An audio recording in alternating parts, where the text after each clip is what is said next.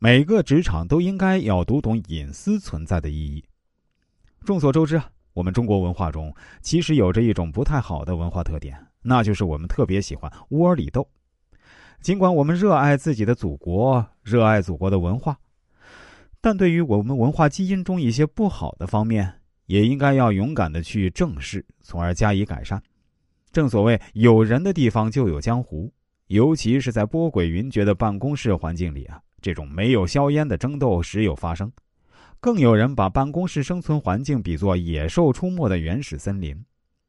世界万事万物都有两面性，当然，在办公室政治中，同事关系也不例外。同事关系是既竞争又合作的关系，正所谓百年修得同船渡，又所谓不是冤家不聚头。一方面合作，一方面竞争，不合作难以成事。不竞争，难以使人走出众人行列。在一个企业中，想要取得自己心中想要的成功，同事关系和言谈内容的恰当拿捏把握相当重要。孙子云：“不尽之用兵之害者，不尽之用兵之利。有江湖必有险恶，有同事必藏竞争对手。初入单位，就是要仔细观察单位环境，低调而行。”睁大眼睛，切不可进入职场，立足未稳就满世界宣扬你的爱恨情仇。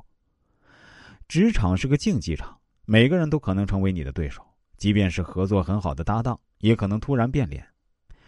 他知道你越容易攻击，你暴露越多，越容易被击中。比如，你曾经告诉办公室好姐妹，自己的男朋友跟别人好了，在遇到矛盾的时候啊，他就会拿这个话题来攻击你。连男朋友都搞不定的人，公司的事情你能搞定吗？在公司里，低调和神秘是保护你不受攻击的软猬甲。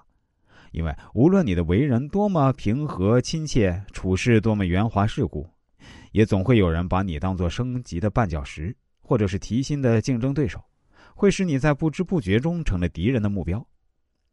美国劳伦斯·彼得曾经在他的《彼得原理》一书中揭示人们谋求晋升的欲望极限。在实行等级制度的组织里，每一个人都崇尚爬到其他能力所不逮的阶层，这就是人们所熟知的彼得原理。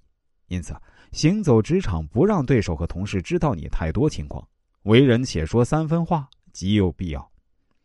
始终保持一种神秘感，让你的竞争对手知道的越少，他们就越不敢轻易向你挑战。